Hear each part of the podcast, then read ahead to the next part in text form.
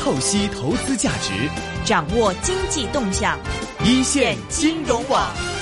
好的，现在我们电话线上呢是已经接通了中央人民广播电台华夏之声证券大本营的主持李云老师，李云老师你好，你好。啊，主持人好，大家好。刘云老师，看到最近 A 股方面是真的有一些疲弱，十九大之后到现在也是陆续跌穿了三千四的关口，然后三千三百五也失守了。今天，呃，问问林老师了，最近看到 A 股方面下挫不是一个个别的现象，而且都是之前大家比较看好的涨势比较汹涌的一些像白马股之类的，真的是有一些业绩支撑的，基本面比较好的一些股份都是纷纷出现一些回调。我看市场上解读的原因有很多，有人说是政策压力，有人说是白马股积压的获利盘，有人说是解禁跟减持的一些利空的集中爆发，也有人说是因为经济方面的预期下调，令到市场对后市的看法转弱。其实很多原因纠在一起，您怎么看最近 A 股的这一轮表现呢？好的啊，首先呢，刚才说的这些理由啊，都是影响因素之一，组合在一起，嗯那就洋洋洒洒啊，很多条哈、那么我们可以呃逐条来讲，我觉得都会有影响。而为什么调整这么厉害？嗯是因为呢这些因素呢叠加在一起啊，所以呢就格外的一个厉害。比如说白马股好不好？白马股好，但是白马股呢近期的炒作是不是过度了啊？股价是不是不太好了？我觉得是啊，炒作嗯，价值投资转变为价值投机，价值投机啊，那就不可以做长线，那就干扰来为啊，那就会出现呃血流成河现在这样一种状况。呃，最近的调整呢，我觉得是非常正常的，也是说明市场还是一个有效的市场。就因为呢鼓吹，就因为资金推动啊，它依然是有效的一个市场。比如说茅台早就红了，涨到七百二了，在短期的时间暴跌了百暴涨了百分之四十，还是慢牛吗？肯定不是慢牛啊！这样的一个短期收益还值得长线去死守吗？嗯未必值得，对吧？它这个东西就是股票这种东西呢，并不是说好股票就一定会有好回报，你得看在什么时候去买它和在什么位置去买它。买茅台一样会死啊！十年前的时候，我们也看过茅台套住了很多人。中国平安啊，买了也会死。十年前我们也看到它套死了十年的光阴，对吧？嗯所以呢，从白马股的角度来讲呢，我前几天呢就在节目里头，在我的公号文章里头强调，就是说外资啊，现在 A 股呢比较崇尚外资，但外资呢它不是来送钱的，它也是来赚钱的，它不是靠以德服人，它也背后呢有种种的一个手段。那十年前 A 股六幺二四点，为什么到今天我们过不去，我们很难靠近？就因为在当年形成的六幺二四点呢，它也是投机的结果，它是投机呢漂亮五零的结果。所以呢，今天围绕着白马股的投资逐渐演变为投机，必然呢会引发市场呢出现呃比较大的一个调整啊。这个呢，我觉得是很正常的一个现象。当然了，只有走出来了，大家才看到哦，白马也会套人，买白马也会输得很惨。嗯这个就是现在我们所看到的情况。那么今天呢，以 A 股市场来讲，跌停板上面呢开始出现了典型的被追捧的白马，比如说像中兴通讯，比如说像比亚迪，是呃比如说茅台呢，在短短几个交易日的时间里头呢，跌掉了一百块钱，市值损失了一千二百亿，对吧？这都是血淋淋的这个教训。那么这个教训呢，你可能只有放过了才知道哦，这个教训还挺严重的。嗯不放过啊，那么你会看到呢，就市场各种各样的鼓吹，好像买了白马就铁定赚钱了，不是这个样子的，这是一个调整的因素。另外呢，年底资金面天紧，监管从严，去杠杆有没有影响？我觉得这个影响呢其实是存在的，只是呢原先大家在市场狂热的时候不太注意啊，或者说觉得呃股市跟债市中间呢隔着一层，未必会直接被传导过来。那等到跌了，那当然大家就就会觉得哦，这个资金偏紧年底因素也是一个调整的一个因素。那么从今天的调整当中，又可以看到呢，A 股跟港股之间呢也产生了这个联动，对吧？这个港股呢也出现了这个一定程度的一个调整，是而且呢，北上的资金呢最近一段时间实际上是比较重视呢获利保护的，就是净卖出呢为主，呃，偶尔呢急跌的时候呢有点买进啊，但是呢你也很难判断它买进的方向、买进的意图，因为在短期交易里头呢是不能够准确的判断意图的，只能猜，只能等事后呢去验证啊。那么从今天呢市场这个走势上面来讲呢，那很严峻了啊，因为从三千四百四十点左右啊，一口气呢就跌到了三千三百点这一带附近了。但我觉得呢，整个调整的幅度呢还是在原先啊，假如说有预警的话，还是在原先的预期之内。因为呃，从 A 股过去的经验来讲呢，长期上涨之后呢，它中间总是会伴随一次级别呢比较大的一个调整。因为 A 股呢总体来讲，它的博弈关系当中呢就包括。哎，这种调整当中的博弈啊，就是你要去猜一猜啊，市场呢会不会调整？调整呢会大致是一个什么样的级别？然后呢主动呢去做一个应对。那么我之前呢，大概在上周的时候呢就有强调，这整个市场呢一定会出现调整。调整的时候呢，我们可以观察呢市场呃调整的这种呃强度啊强度呢，那无非呢就是几个位置了。比如说呢，像三三七零点那一带，那是最强的一种调整；比如说呢，三三四零点这一带，那是中等级别的调整，还是跟之前的几轮调整，如果是同等级别，那大概呢就三三四零点这一带。那显然这次不一样，因为这次呢炒作的力度可以说是今年的最强的一次，而且多数的白马股被炒到差不多是阶段的天花板上，哎往下掉，特别是呢一起往下掉。嗯，造成的这个冲击力、杀伤力呢就比较大。那么今天呢，盘中呢跌到了这个三三幺五点啊，非常逼近的呃三三零零点这样一个整数的一个位置。那么可以短期认为呢，这个调整啊风险的释放呢比较快啊，也逼近了一个重要的一个支撑位。第二一个呢，从呃结构上面去看的话呢，A 股呢今天的调整呢。一开始创业板呢是率先反弹啊，因为调整当中呢，大家可能会觉得有结构性的机会，啊，创业板呢啊率先反弹，但是呢最后啊在下午的时候呢，我们看到随着沪市有部分指标股的护盘，那创业板呢在这种拉锯当中呢，它还是显得比较脆弱，所以也后面也跟着这个出现了一个跳水跌了下来，而几个指数当中呢，中小板的跌幅最大，那我觉得中小板的跌幅最大呢，就说明这次的调整。一个是范围是比较宽的，差不多是全行业的，就各行各业呢都在调整。第二一个呢，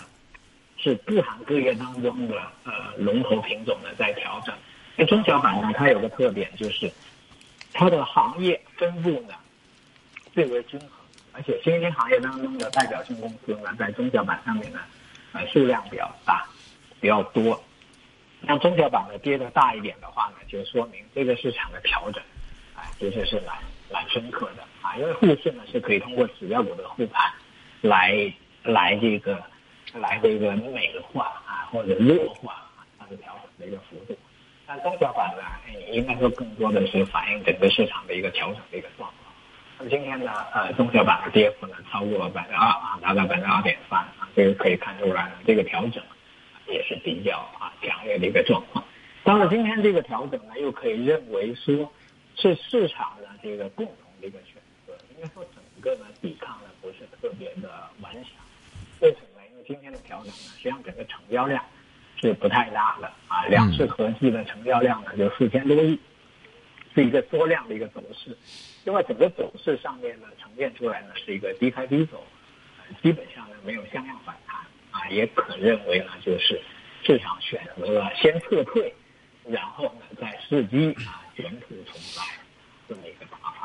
嗯，呃，其实不知道林老师有没有感觉啊？其实现在在 A 股身上，大家普遍就是在之前白马股升的时候，都是有一种心态，就是说我所谓的慢牛，是你指数慢就好了。在你指数慢牛的过程当中，我会寻找焦点股份，把这只焦点股份变成一只快牛。所以可能在之前的一段时间里面，市场尤其是 A 股的一些投资者已经习惯了这种玩法，就是说，你看我指数三千三、三千二到三千四而已，其实只是十个 percent 不到的升幅，好像给市场。常感觉是一个慢牛的状态，但其实一些个别股份的一种癫狂表现，在当时可能会被大家认为是一个市场可以接受的。现在好像是打破了这种游戏规则了，可以这么来理解吗？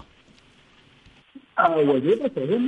慢牛呢就是一个骗人的一个说法，因为慢牛呢你会看到，比如说如果我们指数互相印证的角度来讲，其实创业板显然不是慢牛，对吧？嗯。呃，从刘世奇主席上任以来呢，两年的时间里头，创业板大概跌掉了百分之十五到百分之二十，它是一个典型的熊的一个走势。另外，如果我们统计呢全市场，因为我知道呢，香港在统计。房价的时候或者房子面积的时候，我们经常会采用一个中位数，对吧？中位数的概念的话，那你去看 A 股中位数，它是涨还是跌的？它多数是跌的，今年，而且跌的还挺凶的。那怎么叫慢牛呢？对吧？我们如果穿透啊市场的真相的话呢，会发现全市场而言呢是不能用慢牛这样去判断的啊，因为有太多的股票呢下跌，因为指数之间的走势呢不一样。那如果我们去看沪市。啊，那可能觉得它是一个慢牛，为什么它是一个慢牛？因为它这个一个被控制的一个指数，它是被控制的指数。包括今年为什么说到近期呢？沪市的这几次下跌呢，被定义为年内的最大的一个下跌，是因为年初的几次大跌呢，都有国家队干预，都在盘中跌下去以后呢，被拉上来化险为夷，所以呢，它没有走出呢真正的这个市场真相来啊，这是不真相的。还有呢，因为有大量的个股暴跌大跌，然后少数的个股大涨，所以呢，它就这这所谓的慢牛呢，又是一个平均数的一个概念，相当于呢，香港的市民跟李嘉诚一平均，大家收入还不错的这样一个概念，对吧？它是一个，所以这里头呢有很多层的这个真相的被掩盖，但这个市场呢，这个转变呢有没有它的合理性？我们当然要看到呢，它是有合理的，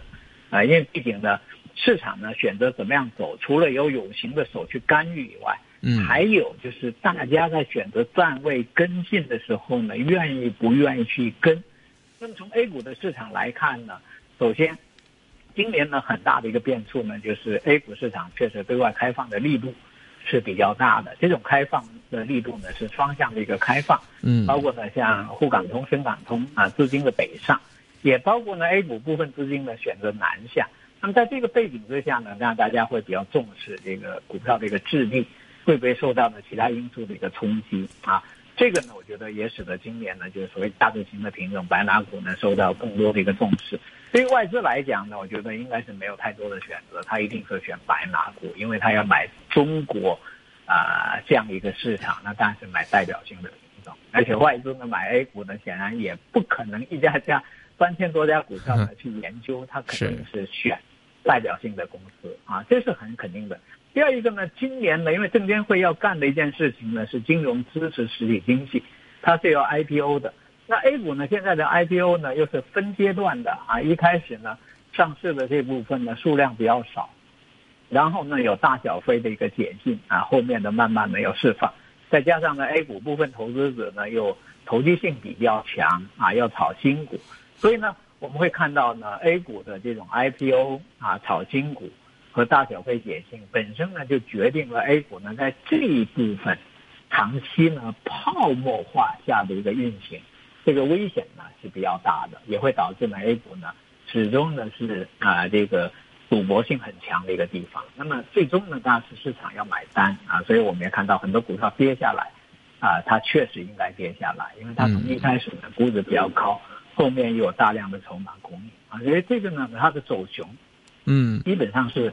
很难逆转的，很难逆转了。所以这样呢，就构成了 A 股的两个基本的动向啊。当然，我觉得 A 股呢最近一段时间特别不好的地方呢，就是投机白马股。这投机白马股呢，跟十年前的现象呢就很一样。十年前的时候呢，A 股呢有一次叫五三零啊，这个半夜鸡叫啊，就监管层干预市场，然后垃圾股暴跌。呃，跟现在呢，呃，垃圾股的暴跌呢，形成原因不一样，但走势呢实际上是类似了，就是垃圾股呢炒不炒不动了，不行了，然后呢，市场少量的资金呢集结在所谓的白马股上面，然后呢，沪市的六幺二四点呢就是在这样一个背景之下形成。那当年呢是公募基金再加上呢部分外资啊共同的炒出了一个六幺二四点。那这次呢无非也有类似的地方。最近一段时间呢，白马股的炒作呢是不健康的，呃，可以说是不健康的啊。嗯。为什么呢？因为你说茅台酒，茅台酒这个这个这个股票究竟存在多大的价值在发现？我个人是比较怀疑的。那这股票呢，在从从它这个公司来讲呢，呃，时间那么长，的过百年的时间，从上市以来呢，它经过了一轮轮的挖掘。那么最近呢，对茅台酒的呃这个价值再发现呢，无非呢就是在销售上面的饥饿营销，嗯，然后呢三季报的时候呢，突然之间的这种业绩高增长，在淡季，在未经审计的财务报表之下呢，爆出了一个百分之六十的业绩高增长，然后以此为推断，然后就开始吹牛啊，有券商呢 已经吹到呢是这个一点八五万亿啊，能够看穿时间，看到二零二五年。这样去判断一个股票，逼的，呃，监管层呢要发，发这个点名批评啊，逼着呢这个茅台呢要出来呢，呃，做风险警告。这个呢都是市场呢进入一个过度的投机，而且呢这个证券市场呢就是有钱能使使这个鬼推磨，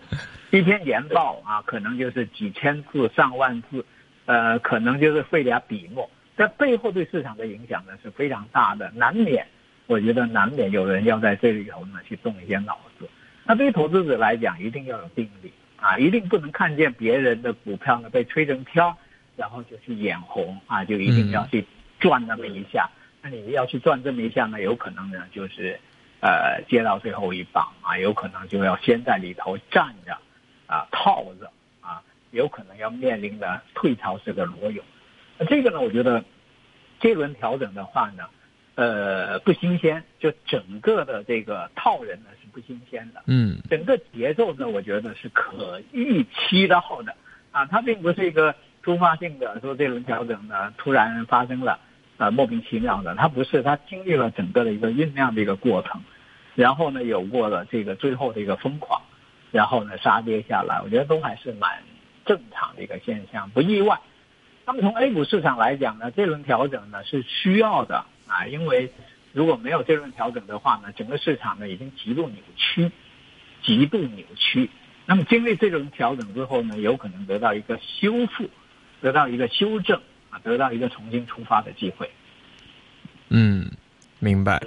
最近呢，其实我们在 A 股方面，除了刚才这个林老师提到这一类这个白马股之外，我们也看到也是来自于政策方面的压力。那么就是在一些次新股板块，最近也是一个比较重点回吐的一个对象。那么包括最近这个官方也是颁布了一些大资管新规中对于一些流通股的一些限制，那么也是将这个次新股方面的炒作也是封的比较死了。问问这个林老师这一块的话，其实在这个呃监管机构的这个角度方面来说，其实他们对于这个次新股这一块炒作态度，或者他们有着什么样的忧虑跟担心呢？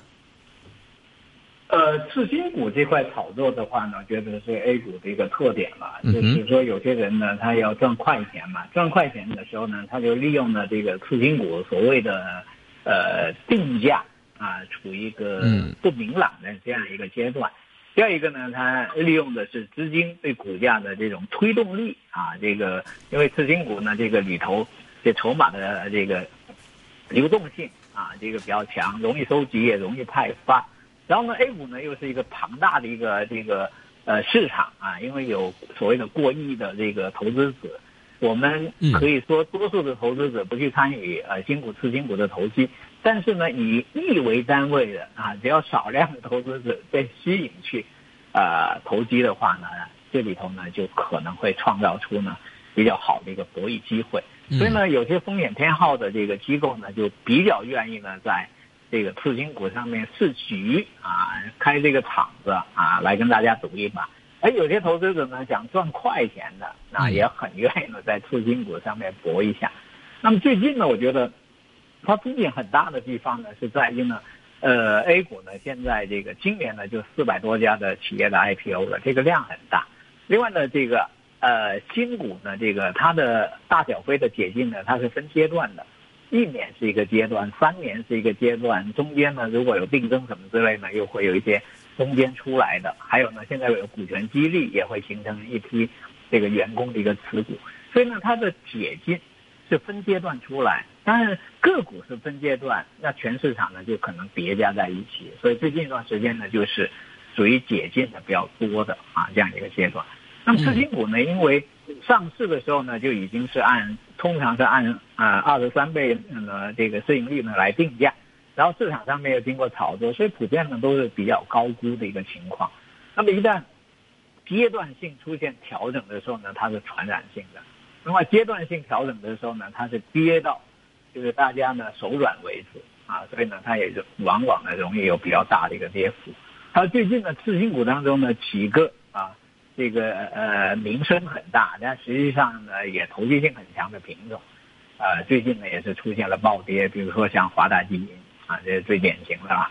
啊，这个炒到这个两百多块钱啊，十来块钱发行啊，炒到两百多块钱，那你说不跌怎么行呢？在这么短的时间里头，对吧？啊，它这个呃很正常。我觉得 A 股如果想成熟啊，就是跟所谓的成熟股市学习，就新股来了，我们先啊让它呢在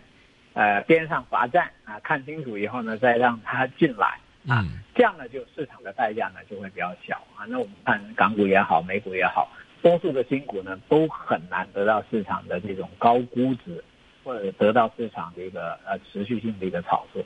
只有极少数、极少数呢炒一炒，那炒一炒之后呢，可能也会很快的啊，就像先那个降温。比如说，我们看最近在美国上市的一些这个中国概念股，那么基本上呢都很快破发啊，基本上。包括像像搜狗这种的啊，在国内的名头很大的，那在香港，那在美国上市呢，我们也看到它基本上也很难炒作。呃，这是两地市场啊当中的一个差别。我觉得 A 股呢，离这一步的成熟呢，会会时间比较长一点，但是呢，看起来也进入一个呃倒计时的这样一个状况。为什么呢？因为近期呢，A 股也有多支的这个。新股呢进入破发，而且随着这个时间的一个积累，后面呢会有越来越多的，呃新股呢面临一个定价上面的一个困惑。为什么？因为现在 A 股当中的这个小股票，它总体呢重心是在下移了，它的定价呢已经越来越低，那么它必然呢会影响到新股的定价和新股的一个炒作。所以呢，我我是一直呢这个劝投资者说，少去碰次新股。因为它首先它基本上是一个零和游戏，而且是一个负零和游戏。另外呢，它是拿着冰棍站在太阳底下的一个玩法，因为随着时间的推移，啊，就会化了啊。这个呃，真的不是一个一般人应该去做的啊，这个投资。因为呃，能够看到的结果呢，就是有一批资金在里头呢兴风作浪，然后他们成功的概率可能比一般人高一点，那意味着他们要卷走钱。然后呢，其他人呢，在赔钱的基础上呢，去找赚钱的机会。我觉得整个逻辑上面不太成立啊。就是如果把时间拉长了，一看就是不成立。在阶段性当中呢，可能很多人会有侥幸的心理。嗯。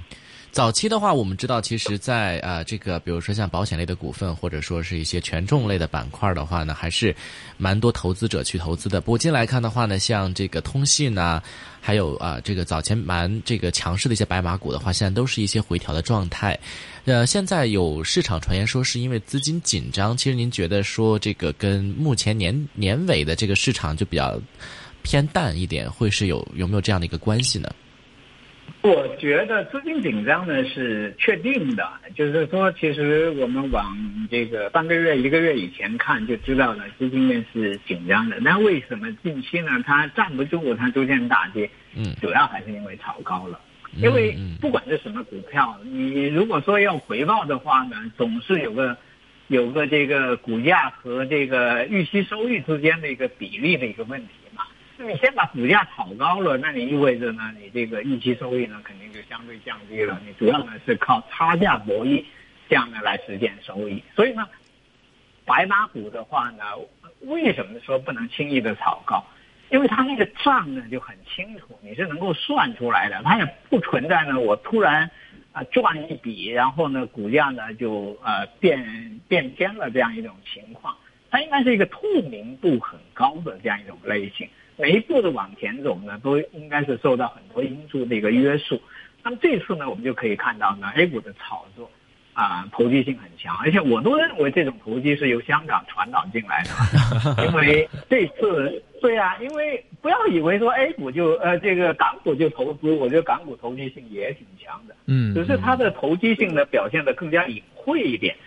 比如说，我们 A 股呢，上一次栽跟斗当中呢，也是保险股呢带动之下的嘛。当年 A 股也没有保险股，都是几个出口转内销的啊，像中国人寿啊、中国平安啊等等这些，先在港股上市，然后再回到 A 股。那么大家也不太知道保险股应该值多少钱，所以当年就炒了一波，后来呢就套了十年了，对吧？保险股一样套人，它并不是说就不会套人。港股我看历史上面的这些大金融股呢，也有过暴涨暴跌的历史，这个也不是说它就会是一个稳健的白马的一个走势，不是这个样子的嘛。所以呢，它只是阶段性的啊，大家呢，哎。呃，在某种目的之下呢，维持一个所谓的慢牛的一个走势。那一旦走到位，一旦资金翻空，那怎么慢的牛慢得了牛呢？它慢不了的嘛。那所以呢，我我我我这这两天还在讲，我说急涨它就不可能做长线嘛。所以所谓长线，是因为你慢慢等下去呢，回报呢慢慢积累。如果说你在短期里头回报已经一下子把明年后年啊大后年的回报都给你了，你干嘛要多等三年呢？对吧？没必要了嘛，兑现了好了，对吧？所以呢，呃，这个急涨连巴菲特都不做长线，对吧？当年巴菲特在做中石油的时候，为什么卖出？我相信呢，中石油不不大涨，那那这个巴菲特就不卖出。但是当年的中石油暴涨了，那中那巴菲特就走了啊，就卖出了。包括巴菲特当年在买这个比亚迪的时候，嗯，你看他也是嘛，他买了以后他没再买嘛，因为暴涨了嘛，怎么买呢？对不对？所以呢，我觉得白马股用暴涨的方式去做长线投资，投资简直是天底下最大的一个笑话。你急涨了，一定是跑嘛。然后局长呢，这个里头的这个始作俑者一定是心怀歹念嘛，他一定是要跑嘛，啊，对吧？嗯。那那你如果说韭菜，你非要这个时候呢，你要去去买，那那这个被套呢，只能说所谓的太年轻了嘛。OK，那么最后一点时间，想请林老师分析一下，最近看到 A 股已经是进入一个调整状态了。那么如果投资者说，在这样的一个环境里面，现在应该做一点怎么样的部署，或者说您对未来后市方面的看法，大概会一个是怎么样的预期呢？呃，首先呢，我觉得 A 股呢这轮调整呢，应该是一个重要的机会啊，特别是呢调整如果比较深入的话呢，应该是一个非常重要的一个机会啊，所以。呃，批评的多啊，但是呢，并不完全的看淡这个市场啊，这是一个基本的一个判断。啊，第二一个的话呢，我觉得 A 股呢现在的好处啊，就是由它的坏处呢带来的，就是它扩容之后呢，呃，就导致呢现在可选标的就会很多嘛，有三千多家的可选标的嘛，各种类型、各种行业、处于各种走势的股票呢都很多。那这里头呢，就有一个阶段一个阶段的这个最优选择，我觉得至少是可以去做这种工作。可能我们每个人呢都没办法做到呢最优组合啊，但是呢至少可以努力在三千多家股票里头呢去找找出了一些呃各方面条件处在一个比较契合的这样一种状态。嗯，就是说，嗯，包括它的估值啊、成长性啊、它的现在的股价有没有被透支啊等等这样一些因素。去找嘛。那 A 股的投资，如果我们说讲博弈的话呢，那无非呢，你是先要去挑牌啊，形成你的一副牌，然后呢，再来跟 A 股的这帮坏蛋一起打牌。明白。